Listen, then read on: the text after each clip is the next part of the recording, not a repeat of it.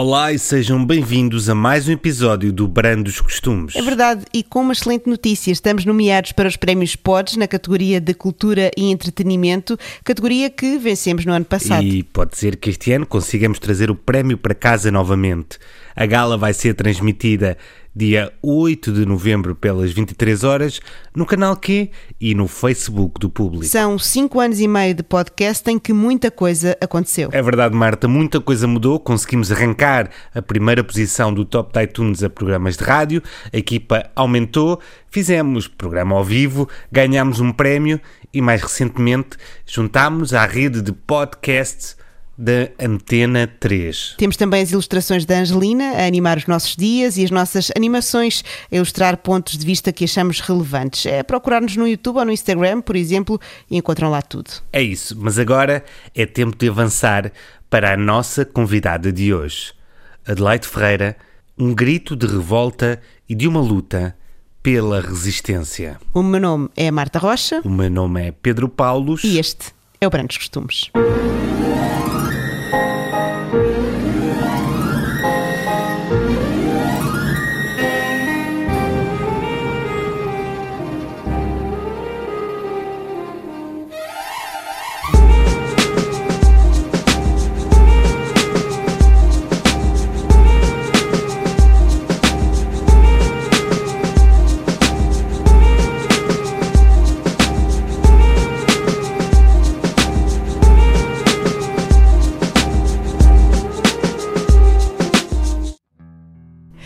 Desde muito pequenina que eu ouvia tudo o que era música clássica, eu ouvia tudo o que era. Uh, meu pai tinha aqui uns 100 discos de música clássica em casa.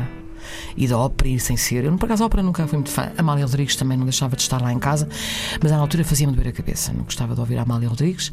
Naquela altura. Depois comecei a dar valor. Uh, agora, tenho uma cultura muito grande a esse nível, de tudo o que é clássico. Posteriormente, tive a sorte, a grande, imensa sorte, de ter um amigo que era espanhol eu tinha os meus 13, 14 anos. Eh, na altura nós não tínhamos muito acesso a grande, a grande coisa de música uh, estrangeira e ele trazia tudo o que era rock e hard rock para casa. E nós sentávamos para uns 5 ou 6 no sofá da, da, casa do meu pai, que tinha uma aparelhagem fantástica, que era daquelas pessoas que gostavam mesmo de música. E então ficávamos ali horas a ouvir Black Sabbath, tudo, you name it, a gente ouvia, porque não havia nada Pink Floyd e viajávamos, tipo Zen e, e sei lá, tudo, Uriah Heep. Uh, Led Zeppelin, uh, tudo. Nós ouvíamos tudo, tudo, tudo que era rock e rock sinfónico e rock progressivo da altura. Nós estávamos ali toda a tarde naquilo.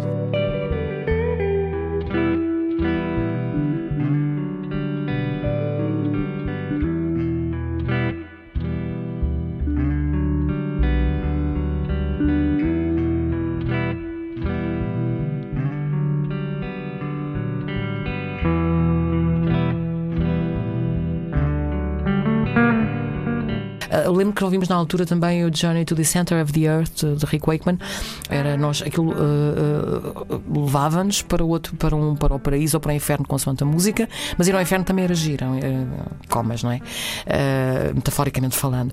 E, e, nós viajávamos pela música. Eu só concebo a música como uma viagem, não a concebo de outra forma. E ainda hoje, admito, confesso mesmo, que concluo de uma forma muito pragmática que para toda a gente, toda a gente no universo, a música é uma viagem, seja ao passado, seja ao futuro, seja um presente uh, mais, mais, mais atual, mais, mais menos remoto, digamos assim.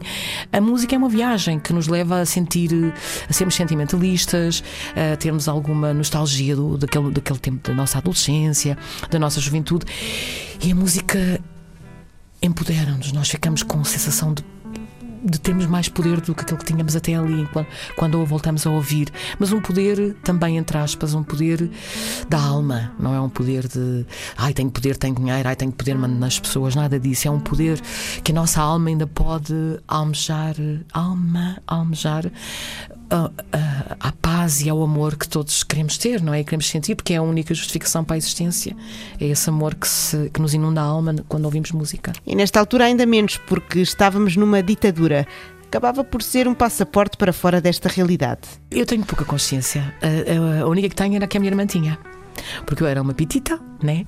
E era muito feliz. Era muito feliz, apesar de, de andar de chinelas no dedo, apesar de o meu almoço ser um pão com marmelada e uma espinha. Eu era a criatura mais feliz que Deus trouxe à Terra, os deuses todos, porque já agora quando falo, não falo em todos, que somos todos nós, não é? Os deuses. E eu era muito, muito feliz, porque eu sempre fui muito alegre. E sempre, aliás, a minha carreira reflete isso mesmo. Alguma rebelião, mas muita alegria, muita energia de viver. Eu acho que essa é a minha vitória e é, uh, é o meu paradigma, é a força, a força interior que eu tenho. E eu, apesar de ser uma pessoa muito humilde e andar de pé descalço também, mas isso era porque queríamos, era uma escolha. A malta ia para o meio do mato, deixávamos os, os chinelos enfiar no dedo e depois vinhamos cheios de picos e tínhamos que andar ali com uma agulha a tentar tirar os picos. Mas era uma escolha, era ser misturar-me com a natureza era mesmo uma escolha. E, e portanto eu apercebi-me por causa da minha irmã mais velha, porque a minha irmã mais velha tinha atrás da parte da porta do quarto dela o Che Guevara. E o meu pai de vez em quando ia lá, tu tira-me isso daí, olha que se vem aqui levam-nos presos. E eu, hum? A polícia leva-te. Eu, polícia, polícia não era coisa boa. Eu tinha os meus 13, 12, mas já percebia que polícia. Nunca tinha tido nenhum problema com a polícia, nem nunca tive, assim, verdadeiramente nenhum problema até hoje. Mas, eh, mas sinceramente, eh, pronto, era um nome que nos deixava assim um bocado apreensivos. O meu pai dizia aquilo com um tom que era grave, e eu achava que era grave. E também a minha, a minha irmã tinha uma consciência política grande, e eu percebia. Foi ela que me deu a ler eh, tudo o que era de José Mário Vasconcelos, o meu pé de Laranja Lima, todos os livros dele. Portanto, eu comecei a despertar para a realidade e para a vida uh, com a minha irmã mais velha e foi aí que eu percepcionei a política, porque eu sabia lá, eu queria andar a jogar e, e ser boa aluna, eu amava estudar. Se houve criatura neste mundo que gostou de aprender e de saber, e ainda sou assim, uh, fui eu. Então acordava de manhã, invadia o parque, saltava, ia lá para o parque, ouvir as, as rãs, quá, quá, quá, quá, e estudava. Estudava muito. Às vezes fazia-me valer de um lipoperdur, tenho que admitir. Alguém me apresentou o lipoperdur e disse: Ok, tenho que estudar ainda, tenho, tenho que ficar isto tudo no cérebro porque eu gosto muito de estudar. Era tudo com, com, com bases muito sólidas, não era tipo uma miúda. Nunca fui uma miúda uh, tipo libelinha. Era, eu gostava de, de, dos pássaros e das árvores e até de me confessar às árvores, mas nunca fui uma miúda de. Fui mais pragmática do ponto de vista de, daquilo que se quer na Terra, do que é que eu quero na Terra. Eu quero alcançar alguma realização. Uh, sobretudo, eu amava a música, então eu sentia que era ali que eu queria perder-me, era ali que, e encontrar-me simultaneamente.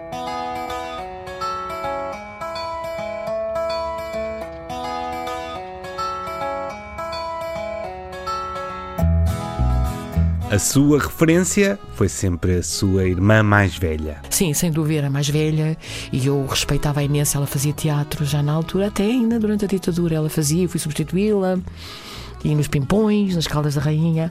E portanto eu e nós e nós também consciencializámos muito a política, porque até logo a seguir ao 25 de Abril fizemos uh, Raiubu de Alfredo Jarry, que era uma peça brasileira muito uau, muito pesada e portanto havia na, na, na família uh, havia do ponto de vista de, de, da minha irmã meu, meu, meu avô também uma consciência política muito exacerbada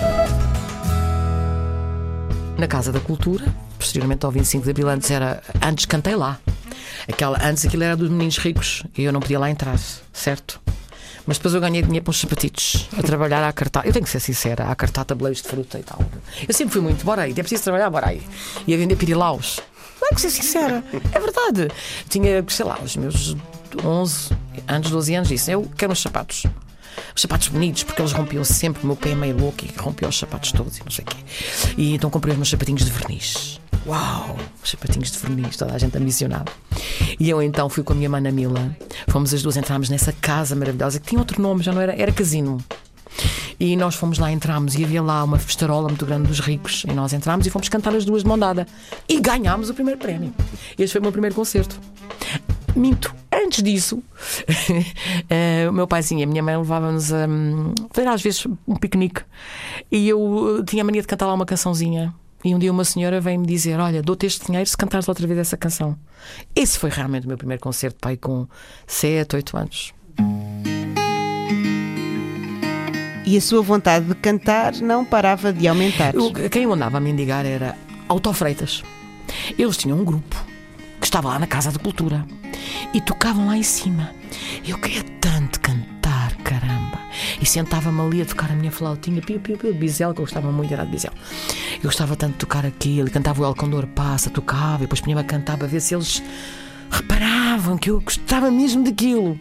Mas ninguém me ligou nenhuma, então fui eu que vim para Lisboa, que gravo meu, meu Baby Suicida e o chamo para tocar comigo.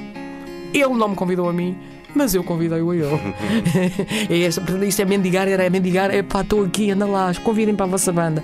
Isto tudo para dizer que realmente o meu primeiro concerto não foi um concerto assim, nada demais. Antes de, eram coisinhas assim pontuais que as pessoas davam, validavam e que entendiam por bem estimular. Ou meu deu-me dinheiro, os outros deram-me o primeiro prémio, trouxe uma bonequinha muito linda para casa, eu e a minha mana. A minha era mais gira.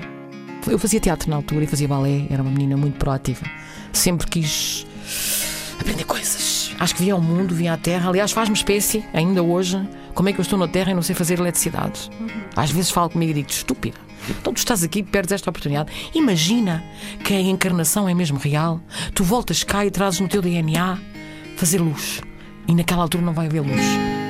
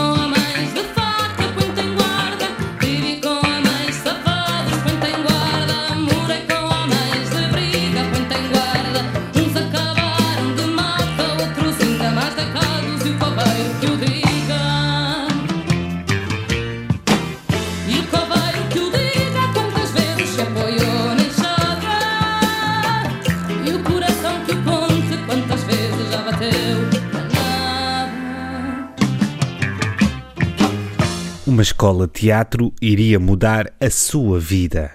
Eu fui salva algumas vezes durante a minha vida. A primeira, a minha mãe levou-me para a praia durante um mês porque eu não endireitava ao pescoço com um ano de idade.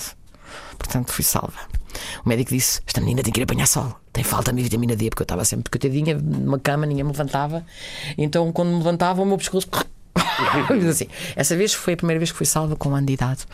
Depois fui salva por meu mano, que já não está entre nós, que me ensinou a voar e eu aprendi a voar dentro de mim e não, não esquecerei essa emoção maravilhosa. É a mais maravilhosa que aprendi na Terra e acho que não há mais nenhuma tão importante. Nem haverá. Uh, depois eh, foi essa, em que eu fui para Évora, seguindo os passos da minha irmã mais velha, Laurinda. E lá fui eu, toque, toque, toque. A primeira vez fui com ela, mas não me deixaram, tinha 15 anos. Ah, és muito novinha e tal. És, é, a gente gosta de ti, mas tem aqui pessoas mais velhas. Anda cá para o ano. Fui fazer um, um, um, um monólogo de Bertolt Brecht. Brecht. Na altura, não me esqueço, tenho aqui uma coisinha, estava a gostar de falar. Um monólogo de Bertolt Brecht. Hum. E então, lá fui no ano seguinte e lá me aceitaram. E então, pronto, foi, foi, foi o céu para mim, porque aprendi imenso, aprendi a respirar, aprendi a colocar a voz, aprendi a, a respirar é a coisa mais importante, mais até que colocar a voz é, está inerente. Quem, quem respira, coloca, quem não respira, não coloca. Aprendi a desinibir o meu corpo, porque eu tinha 17 anos, era a caçulita lá do sítio, de repente estavam homens com, com, as mãos em cima dos meus peitos e no meu corpo todo, e eu tinha que aguentar aquilo, e eu aguentava. Quer dizer, pronto, o peito é igual ao resto, né? é tudo igual. Sim. Aprendi a desinibir-me, tornei-me uma mulher muito desinibida, muito. Como é que é? Não há problema nenhum, o meu corpo é simplesmente um instrumento para eu estar aqui na Terra, bora aí. Eh, pronto, e aprendi muitas coisas, tanto que uh, a razão porque eu uh, aguento a dada altura, até aos meus 29, hoje ainda aguento. Um dia deste estava a dar umas aulas de lição, umas aulas de canto à minha filha, a Luana, pela primeira vez na minha vida, e mostrei-lhe como é que se aguenta uma nota muito tempo. E ela ficou assim a olhar para mim, tipo, e eu também fiquei a olhar para mim, porque eu pensava que já não era capaz. Ficámos as duas. E então, é a razão porque eu aguento aquelas notas todas com tanto à vontade e com tanta simplicidade e com tanta naturalidade, exatamente por aquela escola maravilhosa onde eu pude ter o privilégio de ser salva uma vez mais e poder comunicar minha, através da minha voz as palavras que, que me iam dando e que posteriormente eu quis dar a mim próprio. Foi muito bonito viver em comunidade. Não é em comunidade, nós não vivíamos, mas praticamente estávamos o dia todos juntos numa escola, em comunidade, no fundo. Éramos nós que levantávamos pela manhã, íamos comprar as, o pãozinho fresquinho, o fiambre, papapá o café para darmos. nós é que servíamos os nossos colegas, revezávamos de manhã, porque a escola tinha esse pormenor extraordinário de podermos tomar um pequeno almoço lá, fazendo nós o trabalho e servindo os colegas. Depois, quando íamos comer, à, íamos comer à universidade, que era muito bom, era tão giro, íamos em fila indiana, muito coladinhos uns aos outros, tal, tal, um passinho, ninguém tropeçava. Ah, foi, foi mágico. Tinha um rato no meu quarto que era meu amigo. tinha, tinha, eu gostava muito dele, falava com ele muito. Uh, Dizia-lhe: Pronto, vá, fica aí, não venhas para aqui. Depois ia lá, dois, dois, aqui comidinha, mas tu ficas aí no teu cantinho, está bem? E pronto, foi, foi, foi maravilhoso. Eu fui muito privilegiada e muito bafejada uh, pela sorte, considerando aquilo que eu pretendia na minha vida, que era amar.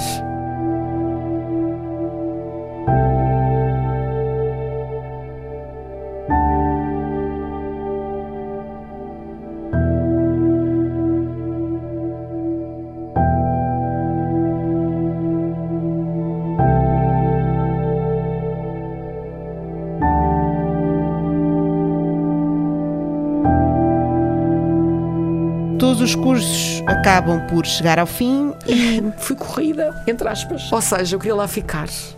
E queria, era a coisa que eu mais queria era lá ficar para todo o meu, meu sempre, porque eu amava aquele sítio, amava aprender, então eu gostava tanto de aprender e estava ali a aprender tanto. Uh, mas eles queriam que nós viéssemos mostrar, uh, enfim, o que tínhamos aprendido. E então, quando nós fomos convidadas, eu e a minha querida Argentina, para vir para Lisboa, para o Teatro Aberto, eles nos deixaram lá ficar.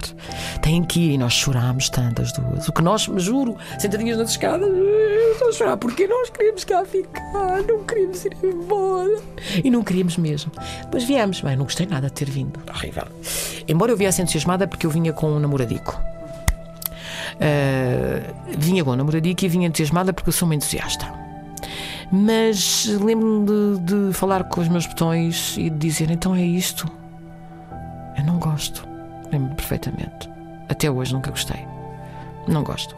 Não gosto de, de, do mundo que nós criamos para nós, todos nós. Nós somos pessoas muito. que estamos a desumanizar-nos muito. Nós, aquela cena do olhar no olho, de, de, de, olhar com carinho, com ternura para as pessoas, não ser só estou aqui a cumprir a minha função de cantora que se é entrevistada. Não, estou aqui para amar e dar de mim, porque, porque isso é humanizar-nos todos. Eu humanizo-me humanizando os outros e vice-versa, não é? Portanto, eu acho que é muito por aí que estou na Terra, não estou cá para, para enriquecer, nem para marmar em gira, nem em boa, não. Eu estou cá para amar as pessoas e pá, caramba, e se porventura nós todos formos um bocadinho, um pedacinho de alma que faz parte de um sol qualquer distante, que eu acredito que sim.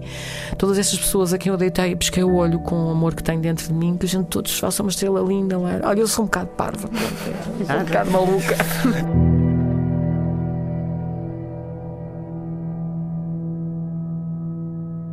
É um doce amargo, é, é porque eu vim para cá com uma mão à frente e outra atrás. Aliás, sempre tive uma mão à frente e outra atrás. Pronto, olha, eu tinha que dormir no teatro às escondidas, às vezes, uhum. aconteceu-me isso.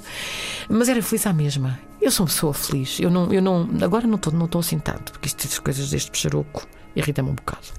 Dá comigo, mexe, mexe comigo, pronto. Mexe com todos. É? Mas, eh, mas sempre fui uma pessoa muito feliz, mesmo a dormir no, no teatro às escondidas do, do, dos diretores. Eu, eu nunca fui pessoa para Cada experiência para mim é com alegria que a abraça. Até dormir num teatro às escondidas. Pois, eu devo-vos dizer que o teatro ABC são sempre momentos de, em que eu vou ao, ao fundo e preciso de. Porque senão eu não tinha ido lá.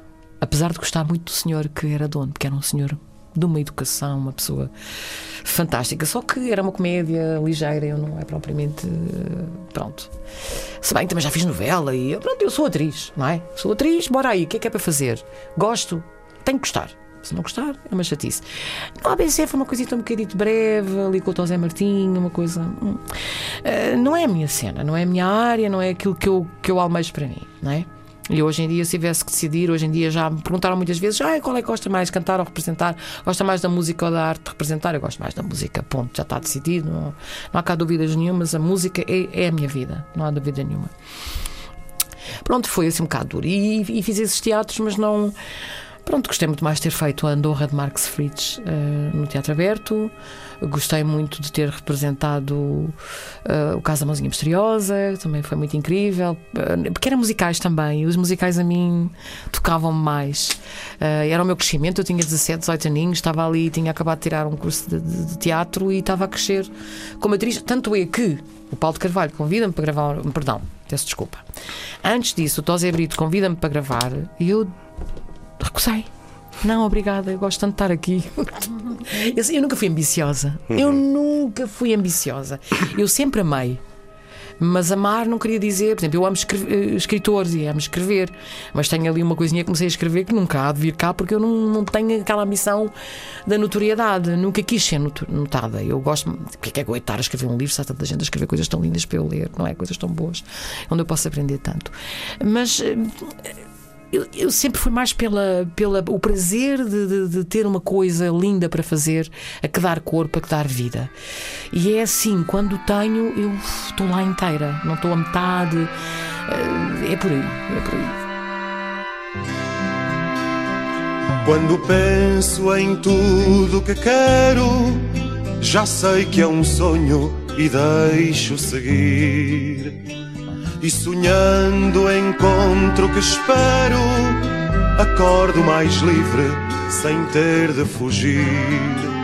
Mas sonhar não é mais do que a fuga que fazes de ti. Quem te dera saber a verdade daqueles que dizem que gostam de ti.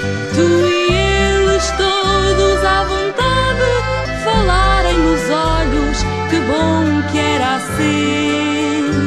Acredita que só os amigos olhavam para mim. Eu gravo pela primeira vez na minha vida pela mão do Paulo Carvalho, porque era uma pessoa que eu tinha um carinho, ainda tenho, muito grande, e só por isso é que eu confiei nele e gravei o um disco.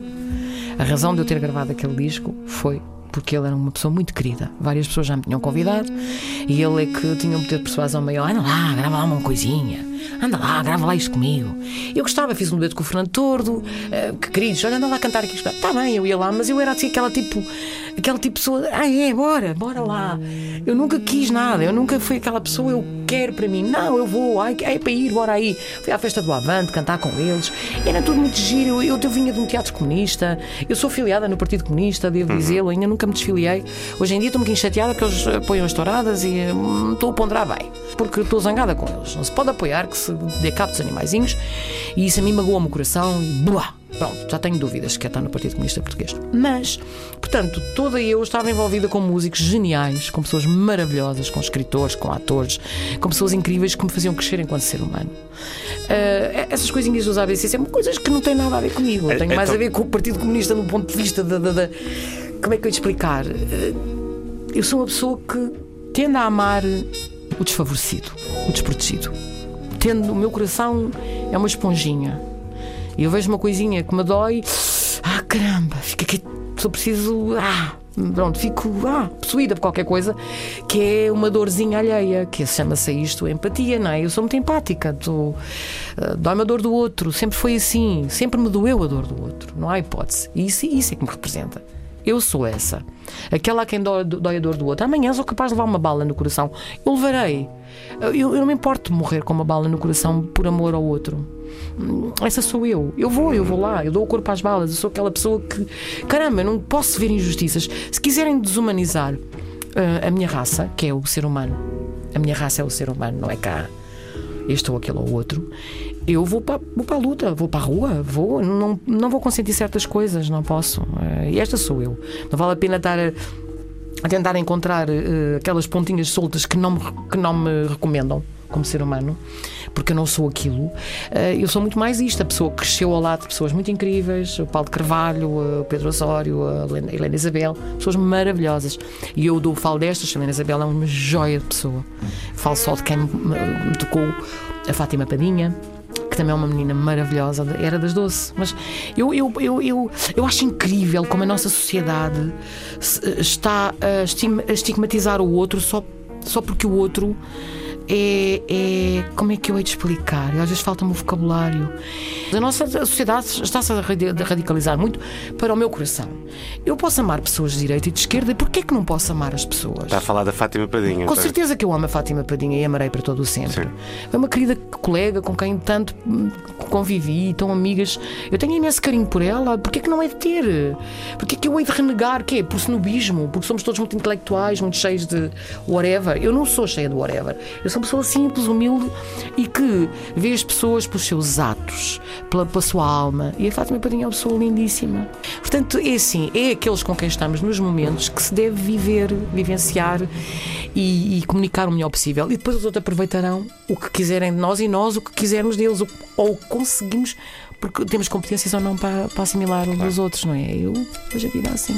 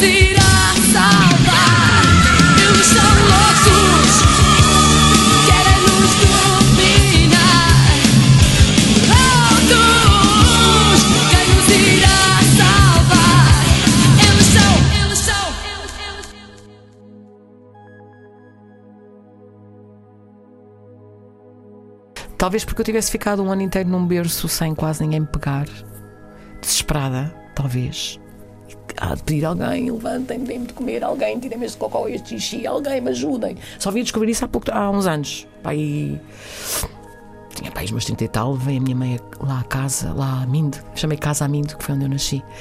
Uh, a minha mãe lá e houve uma senhora que me disse: Eras tu a quem eu ia, coitadinha, aquele um aninho, por isso é que eu estava ao pescoço. Se calhar, isso, claro, não nem se calhar, é de certeza absoluta, de certeza absoluta que isso tem muita responsabilidade em que eu sou. Sou um bocadinho intensa demais, às vezes, quando, uh, sou serena no meu dia a dia não gosto de falar ao telefone, não gosto de converseta de Facebook, não sou uma pessoa que gosto de. Não é para mim. Prefiro ler um bom livro do que andar para aí trica para cá, não gosto disso.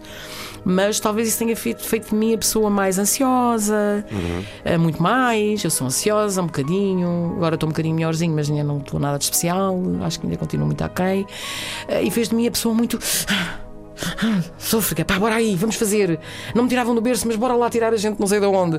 Portanto, é isso. Eu não pronto, olha, não tenho os meus defeitos e as minhas qualidades. Pronto. Eu, nessa altura, estava nem aí. Eu não queria saber daquilo para nada. Eu, nessa altura, ainda conseguia chegar aos sítios e se estava num sítio onde não gostava, eu voava, entrava dentro de mim e saía dali para dentro do, do universo que há dentro de mim, ok? É esquisito, é metafísico whatever. Problema de quem ouve e não consegue e não quer, ou whatever, ou eu sou louca e pronto, olha, deixa lá a louquinha sossegada no canto dela. Portanto, eu naquela altura não tinha, não queria saber disso para nada. Eu não queria saber de nada para nada. Eu estive até há quatro anos a desejar ser velhinha, ter as filhas criadas, até para perceber o tão irrelevante que o baby suicídio é para mim. a ser velhinha, estar no alto do monte com o meu mano, a voar outra vez e a fumar um charro. Era o que eu queria. Eu não queria mais nada. E agora partiu. Pá, há quatro anos sou uma mulher Pois. infeliz. Há quatro anos que perdi um bocadinho a minha felicidade, a minha alegria, o meu sonho. Esse é que era o meu sonho. Sempre foi o meu sonho. Voar para dentro de mim. Nunca tive outro. E espero ainda lá voltar. Com um charrinho, de preferência, porque não charro. Ah, meu Deus, estou tão careta, pareço a careta do, do planeta. Pai, que é há uns 30 anos que eu não charro. Tenho- Sou, sou mãe de família, não é? Tenho que ter o juízo. E agora sou avó. Tenho um netinho de 3 aninhos, portanto, há Parabéns. que, há que. Muito obrigada. A sério, do coração, é tão fofinho. A coisinha mais linda do mundo. São todas os netinhos, não é? Eh, portanto, eu tenho que viver para estas pessoas que, por quem sou responsável, com toda a responsabilidade, não é? E assim o faço. Contudo, a minha viagem foi interrompida. E a minha viagem era espiritual. E eu interrompia. Porque vim para este mundo Pois. que muito estranhei. Pá, sério, confesso, pá, não pronto, cada um faz o que é da sua vida. A minha é espiritual. E não, tem, não vejo mal que os outros não. eh, Cada um, ah, pronto, uns é, e a minha é metafísica, a dos outros é materialista, whatever, ou é agnóstica, ou é, ou é céticos. Eu, eu não, eu acredito mesmo. Eu acredito mesmo. Sabes porquê? Porque eu sinto o amor lá dentro. É estranho falar isto. Isto é doida. Ah, sinto o amor. Também, também sinto por uma gaja quando a vejo. Oh, pá, dou-te um amor desgraçado hoje. Bora aí dar uma queca. Não, não é esse amor. É um outro amor. É um outro amor que. que nos enche. É como um balão que está vazio. E tu, quando entras naquela vontade de sentir esse amor, epá, é estranho, não sei explicar assim, é preciso só sentir. Sentir a corrente passar, esquecer-me de mim. Ok. Este balão enche-se disso e isso é um amor que te faz ser dono. De, ah, não sei do que. Olha, não sei explicar. É uma coisa que é poderosa. É como estar num concerto, a ouvir uma banda que se ama muito e de repente aquela banda leva-te para outra dimensão e tu sais da real e vais para lá. Do, do ponto de vista pragmático, é a única forma que eu tenho de comunicar aos céticos o que é voar, o que é. Eu consigo fazer isso sem música. Pronto, vá. É isso.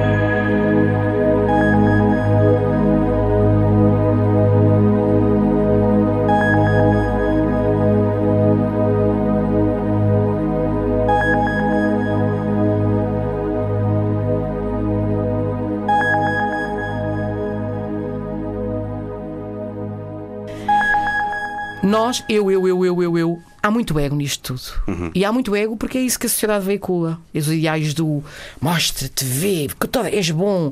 O teu, teu colega tem 20, tu tens que ter 30.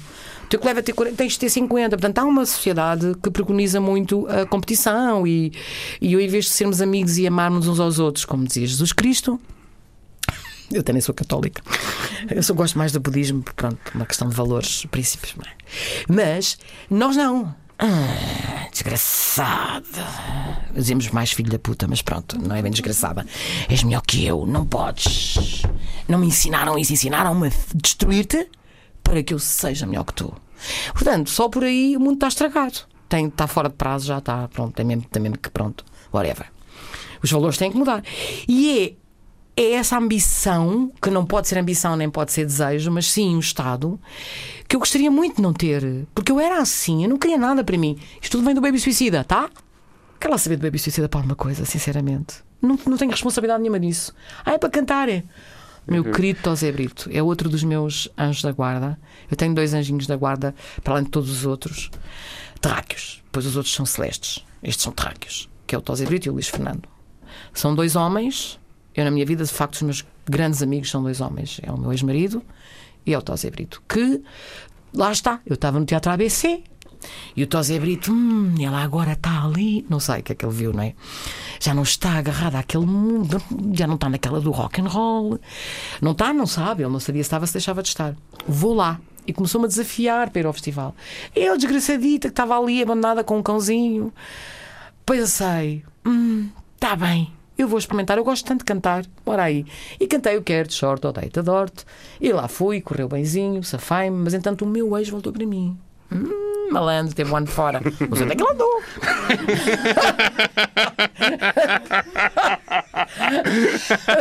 Andou a dar uma volta. Andou a, dar a, a pesquisar umas coisas. e depois pedi-me em casamento quando voltou, hein? ainda acabámos por casar. E tivemos 11 anos, foi, foi uma, assim, uma viagem interessante. Eu gosto muito dele, um excelente ser humano. E está no clube dos, dos seres humanos bons que eu conheço, que eu conheço. E então pronto, eu gravei aquilo.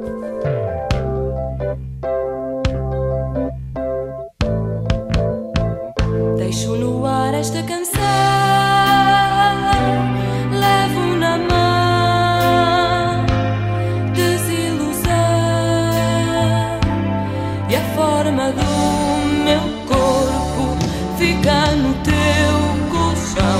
Deixo no ar esta canção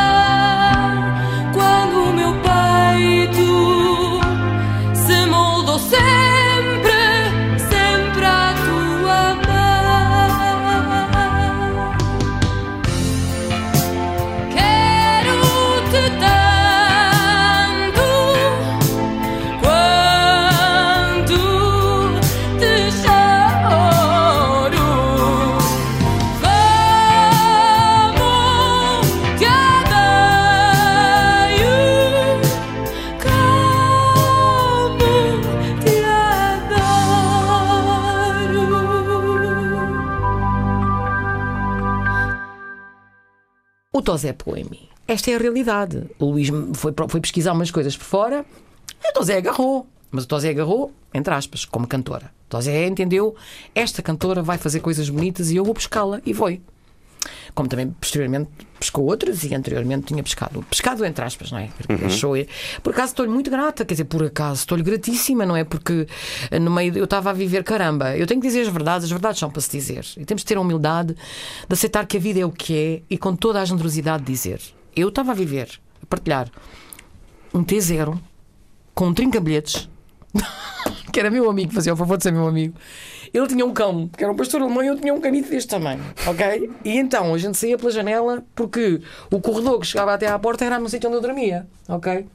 Portanto, temos que ver o mundo e pôr o mundo assim, analisá-lo. Naquela altura, eu estava ali naquela, mas eu era feliz. Mais uma vez, eu era feliz. Eu, como eu nunca, eu, eu não tenho aquela coisa do, às vezes fica ali com uma coisinha, mas eu não dou confiança. Os maus sentimentos. Isso não se dá confiança, porque isso é destruir a gente. E esta travessia não é para nós nos conspurcarmos com invejas, nem raivas, nem essas coisinhas feias que a gente sente pelos outros às vezes que não é bom. Então eu era feliz, eu conformava-me com. Era, o que estava ao meu alcance, era a minha viagem, era aquela. Então, Zé Brito foi um querido, pegou em mim, anda cá a cantar aqui o, no festival. Logo assim. E eu, bora, bora lá cantar no festival. E fui. Depois, eh, quando desafia-me para gravar um LP, nós, eu e o Luís fizemos umas musiquitas. Eu ali sem graça nenhuma fiz umas letritas. É mesmo assim, juro. Não há cá mais verdade que é esta. Bem, o papel principal era uma música que era cantada numa determinada oitava, mas eu, como tive sempre sangue na guerra, não é? Que é mesmo assim, ah, entendi cantar o refrão na oitava de cima. Vez de ser seja- quem perdeu, que era como o Tosé cantava, e ele fazia A noite acabou, tatata, fizeste de herói no papel principal, porque ele realmente tinha graves mais graves que eu. Quem perdeu, era isto, e eu resolvi, descalcei-me, puxei as saias à espanhola, porque o Ramon Galaza pôs lá umas castanholas. Esse foi gravado no estúdio do Ramon Galaza. Ele pôs umas castanholas e eu, ah, vai disto que sou espanhola, que eu já tinha visto que elas eram assim umas mulheres muito ferozes. E, Bora aí, Mandei a voz lá para cima com toda a humildade. E porquê que eu digo humildade? Porque na altura aquilo para mim era como mastigar a pastilha elástica. Era como comer termoço. Eu hoje olho para trás e digo assim: "Ixi, como é que isto é possível? Como é que tu fazias isto? Que eu já não faço, não é? Que ainda canto porreiro. Ainda, ainda canto porreiro. Se calhar se tiver que cantar só o papel principal naquele tom, ainda canto. Agora está ali duas horas, não consigo, não é? Pronto. Eu sou velhota. Cota. Ficas mais giro de ser velhota do que velhota. As pessoas, quando eu digo sou velhota, ficam muito ofendidas. Eu não percebo porquê. Eu não percebo porque é que não se assume que se é velhote, na boa, sem problemas. Porque ser velhote é simplesmente porque já li mais livros que os outros, talvez. Não, por acaso, há uns que li livros. Mas ler livros é ler pessoas também, não é? É. É, é ler situações, é ler uma série de coisas. E pronto, e eu tive essa canção e é pá, dei-me com muita alma, né? Mas aquilo não teve grande impacto. O que é que eu tenho a dizer sobre, sobre essa canção? Tenho a dizer que a cantei sem grande raiva por homens, porque eu nunca tive raiva pelos homens. Nunca na minha vida eu tive raiva de um homem. Tive tristeza por um homem, mas eu adoro os homens. Eu não tenho nada contra os homens. Mas ainda adoro mais as mulheres. A noite acabou, o jogo acabou para mim aqui. Quando acordar,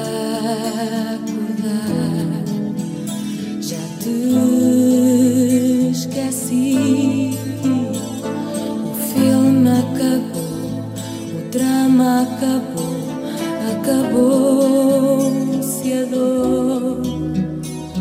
Tu sempre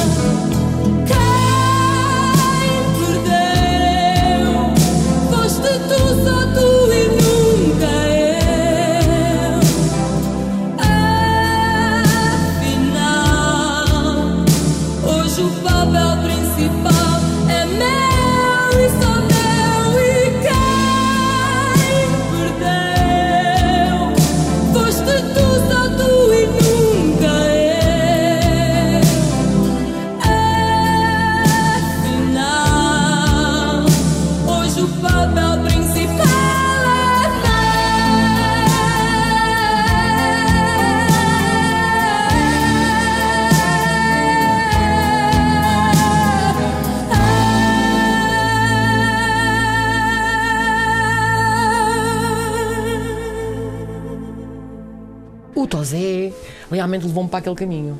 Entretanto, eu tinha dois homens. Um era deste lado, outro era deste lado. Faz rock. Não faças rock. Faz rock. Não faças rock. Mas realmente, o rock é o sítio onde eu me expresso melhor. Porque sou uma guerreira. Como eu sou uma revolucionária. Até aos dias de hoje. E não vou mudar. Até, até morrer eu não vou mudar. Eu curto muito aquela cena de. Ah, toma lá. Lava lá com esta, vê se gostas. Anda, acorda. Já é de manhã. Eu gosto disto. Despertar consciências. Eu gosto disto. Dá-me. Ah, é preciso, faz falta. Porque há pessoas que se aproveitam de nós quando nós somos muito.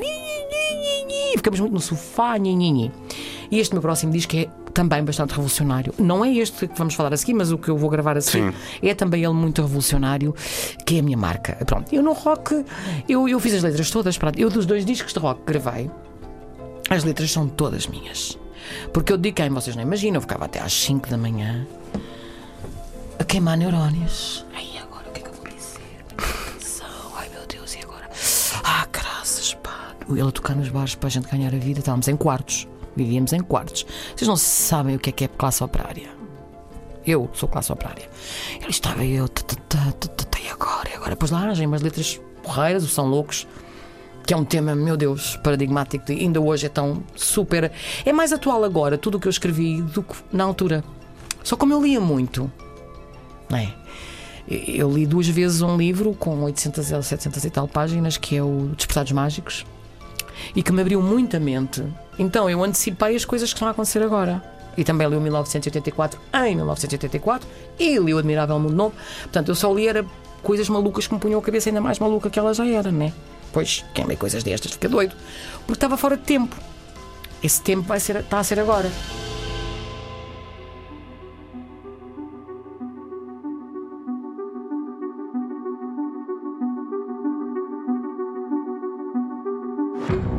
O mais difícil é abrir os olhos. É abrir os olhos e ver com olhos de ver. Quer dizer, nós temos que ver e não podemos estar aqui adormecidinhos. Uh, posteriormente, eu, eu, o realizador está louco, tem um tema que é o realizador, precisamente, que nos remete para isto tudo, para este filme que estamos a viver agora. Na altura, quando eu gravei esse disco, houve um senhor no Diário de Notícias que me mandou cavar batatas para trás dos montes. Se esta senhora tem que cavar batatas para, para trás dos montes. Eu não fui, mas não era que fosse mau, porque ainda é de ir. Não sei se para trás dos montes, porque é um bocadinho frio, mas ainda é de ir para o meio do mato e esconder-me bem lá escondidinha. O próximo disco de Adelaide Ferreira, Dissidente. Não, Sim, não olha, poder-se a chamar assim, não vai. Por acaso vai-se chamar só com fé, se calhar. Já digo aqui já em primeira mão. Vai-se chamar só com fé.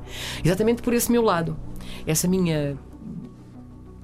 Porque nós temos sempre um último refúgio. É dentro de nós.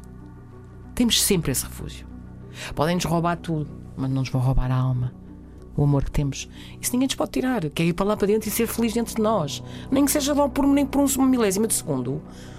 Resta-nos sempre isso, não é? Quer dizer, e isso é a nossa consciência que nós vamos lá visitar. Quando lá formos, é vamos visitar a nossa consciência. Se ela tiver montes de queixa para nos fazer, fizeste isto, fizeste aquilo, estúpido. Ah, pânico, gordo, não é? Não, tilt. Mas se nós estivermos de bem connosco, não é? Achamos que a nossa viagem de comboio, hum, que foi uma viagem de, de amor pelo outro e de compassiva e essas coisinhas todas, se calhar nós vamos morrer serenamente. O Dalai Lama escreveu um livro que é Morrer em Paz, que eu já li, já reli. E é isso mesmo, morrer em paz é isso mesmo. Uh, eu prefiro morrer em paz do que ser rico e andar aí a viver buenos iates de, 40, de 70 metros, agora já de 80 ou 90, já de 2 mil metros, sei lá. A viver aí como uma rica muito louca em grandes chalés. Eu não preciso disso para nada. Preciso de pão para a boca, ok? que é para os esqueletos se aguentarem em pé. eu sou pragmática. Preciso de pão para a boca para os esqueletos se aguentarem em pé. Preciso que os outros tenham pão para a boca para estes esqueletos se aguentar também, porque se os outros não tiverem, eu vou ficar triste. Muito triste e isto não dá. Eu não sei viver assim. Eu não sei. Eu tenho dificuldade em, em sentir-me tão egocêntrica, tão egocêntrica, que eu esqueço tudo o resto e só eu é que. Ah, eu estou bem, que é o que os ricos fazem. Basicamente, os ricos estão tão bem consigo próprios que estão lá naquele palácio, naquela redoma e esquecem que há gente a sofrer. Eu, isso a mim, ah, para mim não dá. E por isso estes discos que eu fiz, eh, quer o realizador está louco, quer o, os Amantes Imortais, refletem o que eu lia. O que eu. Porque lá está, eu não, eu não sou inteligente, eu sou simplesmente uma pessoa que leu, né? Sou, sou mais ou menos eh, dizia meu pai da minha segunda filha que eu era acima da média, mas vá. eu gosto de brincar. Pronto, sou, sou, tão inteligente acima da média que li uns livros. Isso já é um bocadinho de inteligência, não é? Mas nunca fui nada de especial. Chumbei a matemática, logo está visto, não é? Não sou grande inteligência. Mas, mas gosto de saber e o, o, o saber é bom porque podemos pronto, dizer as coisas que sentimos e alguma pessoa, alguém, alguém há de, de beber de como eu bebi de outros de mim, como eu bebi de outros, nem que sejam dois ou três, já não é mauzinho, já pronto, já é bom.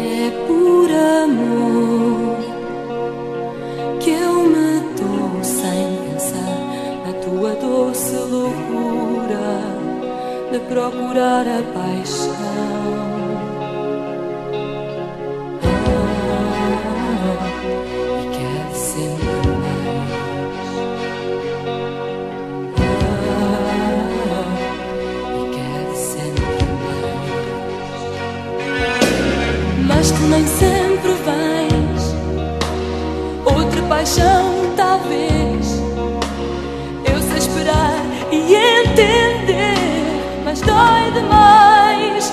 Eu dava tudo para te ter aqui, ao ver de mim outra vez. Eu dava tudo para te ter aqui, ao ver de mim.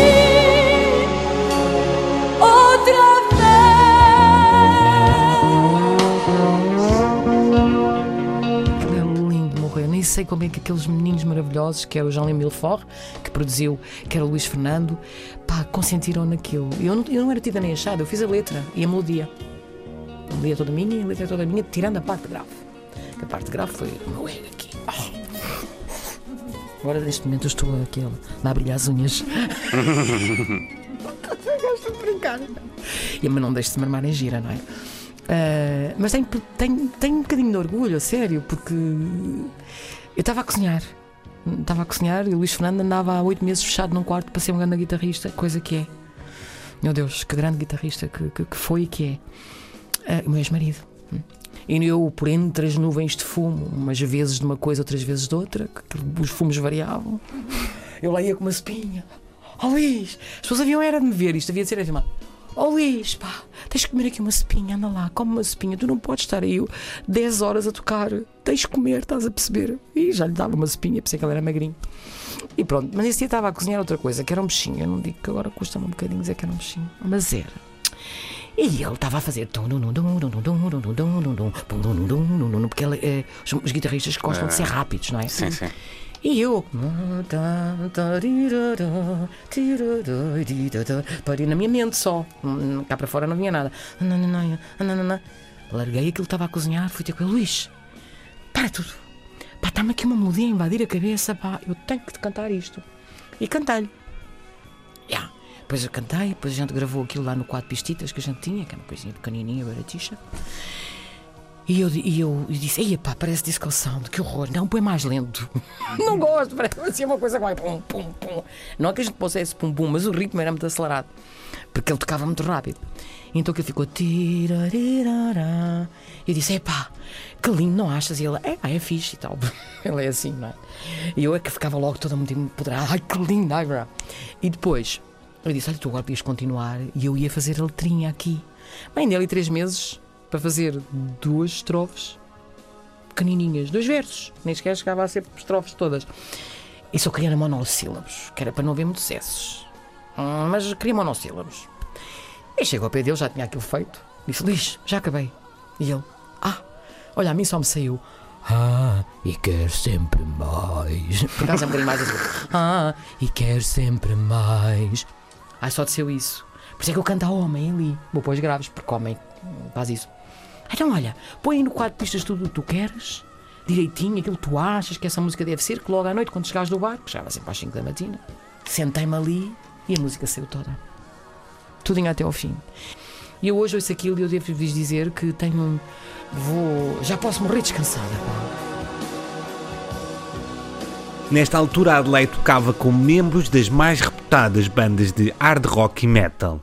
Bandas como os Tarântula ou os V12. Sim, eu estava completamente lá e era amada e, e, eu, eu, era, eu, era, amada, mas eu nem sabia, não percebia nada daquilo. Só percebi um dia em que estávamos a fazer um concerto, eu tinha os meus 31, e de repente o Luís e eu saímos do palco. Foi depois dos Amantes, claro, dois anos depois. E ele leva, pai, com, sei lá, umas 100 miúdas atrás dele e eu levo com uns 100 rapazes atrás de mim. A gente a fugir, a fugir, a fugir, Beatles. Foi aí que nós percepcionámos de. E tudo graças às rádios, não é? Porque nós temos que perceber. Eu já não sou cantora de rádios, rádios para mim elas eh, são maravilhosas, eu ouço-as, mas elas, eu para elas não sou maravilhosa. Pode ser que ainda volto, mas não sou. Mas não, não, não sou muito amada, não. Não, nem as rádios que são, como é que eu ia te explicar? Mas eu já fiz as pazes com isso. Eu acho que a vida traz aquilo que a vida tem que trazer. E, e, e temos que aceitar e, e, serenar, porque isto não é uma competição. Não é? Isto, isto é. Eu estou grata. Basicamente, eu estou grata a tudo. A vida é o que é, eu já recebi tanto, não é? Porque que devemos amargar, ser amargos e dizer, ah, agora já não me passam paciência, onde passar um dia. Eu dava tudo, não está já a subir eh, ali no YouTube. Vai chatar, as rádios não querem saber, as pessoas vão ouvir ali, uh, dance, qualquer dia tem uns milhões de simpáticos, porque eu sei que sim. Uh, recentemente um brasileiro conheceu, pôs aquilo, mandou aquilo para os brasileiros, os brasileiros ficam doidos, uh, já vai, subiu de repente exponencialmente, subiu assim, vroio. Uh, eu não ia ali que eu não sou muito de andar a ver essas coisas.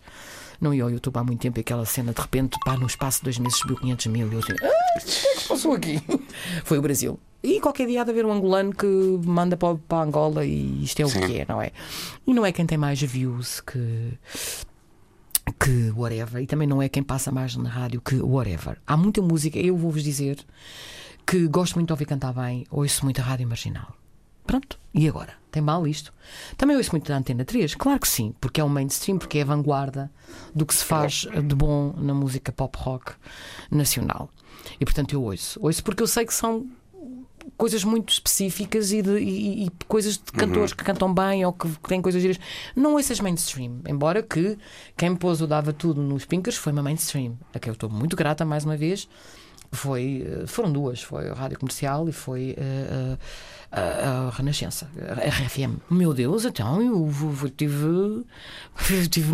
Meu Deus, eu, passavam na íntegra. Como é que uma rádio, naquele tempo em que as rádios eram menos apoderadas pelo, pelo, pelo, sei lá, por aquilo que se foi apoderado, pelas playlists, e, uh, mas também havia playlists, mas eram não eram tão importantes, tão relevantes como, como dar voz a coisas interessantes, inéditas. Hoje em dia parece que a Antena 1 veicula a música portuguesa mais popular e mais interessante e mais uh, fantástica. a 3 veicula o que é mais pop rock, mais moderno, mais out of the box, não é? Depois temos uh, esta que eu ouço, a Marginal, que é cantores que cantam muito. E eu fico ali. Oh, gosto de ouvir cantar bem, meu Deus, dá-me um gosto maravilhoso ouvir cantar muito bem, com muito amor. São cantores que nunca chegaram ao mainstream, mas que cantam bué. Uhum. E portanto, nós no fundo, e depois aquelas outras rádios que andam ali atrás de, de, de sei lá, daquilo tem que ser, não é? E tem que ser até muita força, é como quando eu fui para o ABC.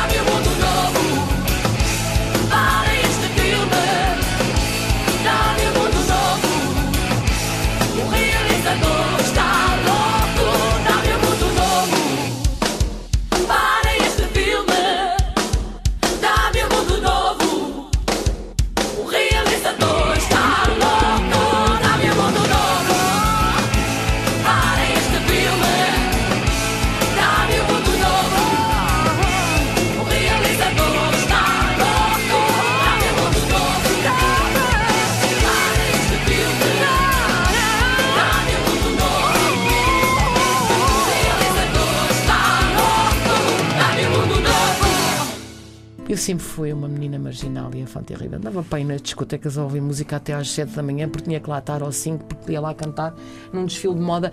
Eu nunca fui muito coerente. Ok? Para fora. Mas para dentro sim. É paradoxal. É. Então, mas ou bem que és, ou bem que não és. Não, sou. Lá dentro, na minha alma, aquele botãozinho esteve sempre lá, ligado para a minha alma para os meus neurónios. Hum? Para fora eu nunca dei muito relevo aos intelectuais. Eu não gosto de intelectuais. Ok? Considerando que intelectuais são pessoas que se acham. Estão bem a dar. Quero lá saber se agora estou ali, estou acolá. Eu sou eu. E eu, eu quero ser eu para mim. Não para os outros. Nunca quis. Eu nunca quis protagonismo. Nunca quis ser artista. Nunca quis ser importante. Eu nunca quis nada. Eh, Faço-me entender. Eu sempre amei, acima de tudo. Amar. Eu estou na Terra para isto, para amar.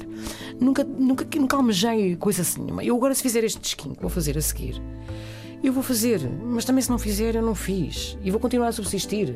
Se calhar é, é numa, não vai ser uma discoteca, se calhar até às quatro da manhã, à espera que as raparigas passem os modelos. Mas será, sei lá, onde, onde for, estou-me nas tintas. Eu não tenho que ser coerente com pessoas que também não são. Ok? E a maior parte das pessoas não é. Porque reparem, se formos a ver, há muito pouca coerência. O dinheiro fala mais alto em quase tudo. Eu não me vou, é o que eu digo, há aquele limiar. Aquele limiar daqui para ali eu não passo, certo? Eu, não, eu, não, eu não, nunca irei ser chunga do ponto de vista musical. Chunga, que eu digo mesmo chunga. Eu não vou vender a minha alma ao diabo. Não o farei. E sempre que me for uh, viabilizado uh, refletir-me a minha alma verdadeiramente e não ah, eu tenho que ganhar o meu pãozito, que eu tenho as filhas para criar. Sempre que me for possível ser eu própria, a minha alma, refletir a minha alma, eu sou. Senão, eu sou uma pessoa a tentar sobreviver. Apenas. E não tenho maldade nenhuma. E não tenho preconceitos. E se estiverem comigo, olha, temos pena, né? O Luís compôs uma série de canções. Meu ex-marido, que me separei há uns 20 ou 30 anos, já nem sei. Damos cotas, os dois, coitadinho. Meu querido Luizinho, que eu gosto tanto. Que é um grande músico. E esse sim é super coerente. Hum. Eu não sou. Eu sou incoerente, mas assumo. E o facto de eu assumir é muito bom. Ou seja, porque eu estou-me nas tintas para o que os outros pensam. Eu canto e amo cantar, acabou, quero lá saber. Não gostam? É pá, ponha na borda do prato, quero lá saber. Eu sou o que sou e acabou. Eu sou como sou, para de me censurar. Tudo é como é, vais ver, tudo irá mudar. Pá, whatever. Deixem-nos ser amantes imortais, não é? Quer dizer, é mesmo assim. Epá, temos aqui um. Bem, tenho aqui umas músicas e tal. Fazem umas letras, vê lá se queres ver. É mesmo assim que ele fala, vê lá se queres ver, fazem umas letras. E eu disse, ok, eu faço umas letras. Era para tu cantares. Ei, ó oh, Luís, eu. Ei, não. Pá, minha filha, pá, que eu já estou muito velha e tal. Isto é a minha conversa com ele. Já estou muito velhota, pá, eu já. Olha, eu não. Epá, eu não. Epá, os pessoais aí dizem que tu é que és, tu é que és, tu é que és, pá, tu é que és, tu é que chegas lá, pá, e partes aquilo tudo, tu é que. Caramba, tu é que sim. E eu. É pá, Luís, é pá, eu até te garanto que posso estar aí uma hora e meia a cantar canções de uma oitava e meia, mas a hora de duas e tal não consigo. É pá, não, já não dá. Garanto que uma hora e meia ali, cheio de garra eu estou. Mas preciso-me suportar eh, em outras pessoas, etc, etc, porque eu tenho é que passar a minha mensagem, não é? E falei-lhe muito na minha filha. Disse, pá, a minha filha quer, a minha filha quer. Ah, não, não queres vender a tua filha, pá, a gente quer ter a ti, o pessoal quer ter a ti. Está bem, pronto. Então ele começou a mandar uma canção e outra e outra. Ele mandava uma canção e no dia a seguir ela estava a letra feita. Mandava-me outra. No dia a seguir estava. Sim, nunca emendei. Até hoje eu nunca emendei. Eu fiz nove canções, aí. Hum, uma outra é capaz de ter demorado mais uns dias, mas pelo menos em 15 dias eu fiz 29 hum, letras para canções. De tal maneira eu estava. Ah, sofro de dizer coisas, com vontade de comunicar coisas. E é a coisa mais linda que me poderia ter acontecido. Uh, embora eu tivesse tentado passar para a minha filha, delegar, não é? Porque tenho 60 anos, não é? Oh, nem quer dizer que eu não seja capaz. Eu sou. Mas pronto, eu já. Eu espinhas, né? Espinhas e escrever um livro e tal e tal. Mas a vida pede, o meu companheiro de música chama e eu vou. Ele fez uns arranjos tão bonitos. Ele está mais rock FM. Ele está, está mais. Continua a arte rock, mas aquilo está ali, os teclados. Ele agora toca umas coisas. Ele é cria tudo, ah? ele é maravilhoso. Uhum. Tem... Meu Deus, devia me dar mais valor àquele rapaz, mas pronto, dou eu. Olha, tenho aqui uma fã. E, pronto, depois fui lá à casa dele e lá assim: Ó oh, miúda, tu consegues vir aqui cantar de manhã? É que eu tenho que levar os putos à escola, buscar os putos à escola e tal. Somos uns desgraçados, pá. É porque nós não somos gente assim, uau, whatever, tipo, já lá, tipo Pedro Brunhosa, nós não somos isso, nós somos umas coitaditos que andamos aqui, não é? Nunca, nunca fomos uh, daquelas pessoas que ganham 15 mil euros num concerto, nem 20 mil, somos, somos humildes, não? Na verdade, somos humildes. Nunca tivemos aquela coisa apoteótica de ficar aí eternamente, porque o rock não é isso. E quem à chuva molha-se e quem anda no rock sabe que é assim, não é? Hum. E então uh, fui para lá e ele disse: Cantas de manhã? Ah, pá, canta qualquer hora, pá, quero lá saber, eu vou ir de manhã. Eu cantei, cantei as cançõezinhas todas, sempre chegava às 10 e meia da manhã, 11, tal, tal, tal, com garra, uma, duas por dia. Ficaram umas maquetes simpáticas, outras nem tanto, mas temos ali três ou quatro que, que, que depois ele misturou e que, meu Deus, é pá, sério, eu tenho que vos contar. Fogo, é pá. Há lá duas ou três ou quatro que são. Elas são muito, muito boas, praticamente todas, mas pronto. Mas há ali três ou quatro que são paradigmáticas do, do, do, do disco. E, e eu estava a ouvir aquilo, pá. E aquilo era meloso, como sei lá o quê. Eu ouvia, e para voltar atrás. E ouvia, e voltar atrás. E eu nunca gostei de me ouvir cantar. E nem é por mim. Claro que não, porque se fosse por mim eu não gostava, né? Os cantores são assim, são parvos. Tipo eu, vá, vocês não, sou só eu. Os cantores como eu. e eu, e pá, eu ouvi assim, fogo, isto é muito fixe, pá. Isto é muito bom. Ahm, eu tentei não ser muito uh, panfletária, nem muito. uh, tentei não ir só para um sítio. Tentei que o disco fosse muito abrangente no sentido de pá, não, pá, não batas mais no ceguinho. Há uma que, que se chama Big Brother is Watching You. Ah, acho que sim, acho que é por aí. Mas é em português, vá. É só que o refrão está assim. Epá, e, e eu, fico- eu não conseguia deixar de ouvir. Eu não, há uma canção lá que eu não conseguia deixar de ouvir. Ela colava-se a mim, não sei explicar. E portanto, eu acredito seriamente que dentro do, do género rock, lá está o Luís e eu parámos no tempo, não é? Vocês sabem como é. Malta é dos anos 80, portanto não estejam à espera de ouvir um rock fantástico, maravilhoso dos anos 2000. É, é muito interessante. É de alguém que, mais uma vez, se quer aliar do mundo, quer fugir do mundo. E foi mais um episódio do Brando dos Costumes, desta vez a energia de Adelaide Ferreira. Dia 8, por volta das 11 da noite, vejam a cerimónia do Festival Pods e descubram se ganhamos novamente o prémio de melhor podcast na categoria de cultura e entretenimento. Descubram, tal como nós vamos também descobrir, não é? É verdade, eu estou como um novo disco da Adelaide Ferreira, estou com fé. Bem, mas eh, até lá vão vendo novidades nas nossas redes sociais ou em brandoscostumes.pt e ainda no site da Antena 3 ou em RTP Play. A nossa rúbrica de vídeo, Nostalgia, continua a crescer. Juntem-se e subscrevam-nos no nosso canal de YouTube. Até ao próximo episódio do Brandos Costumes. Fiquem em segurança e não se esqueçam de ser altamente. É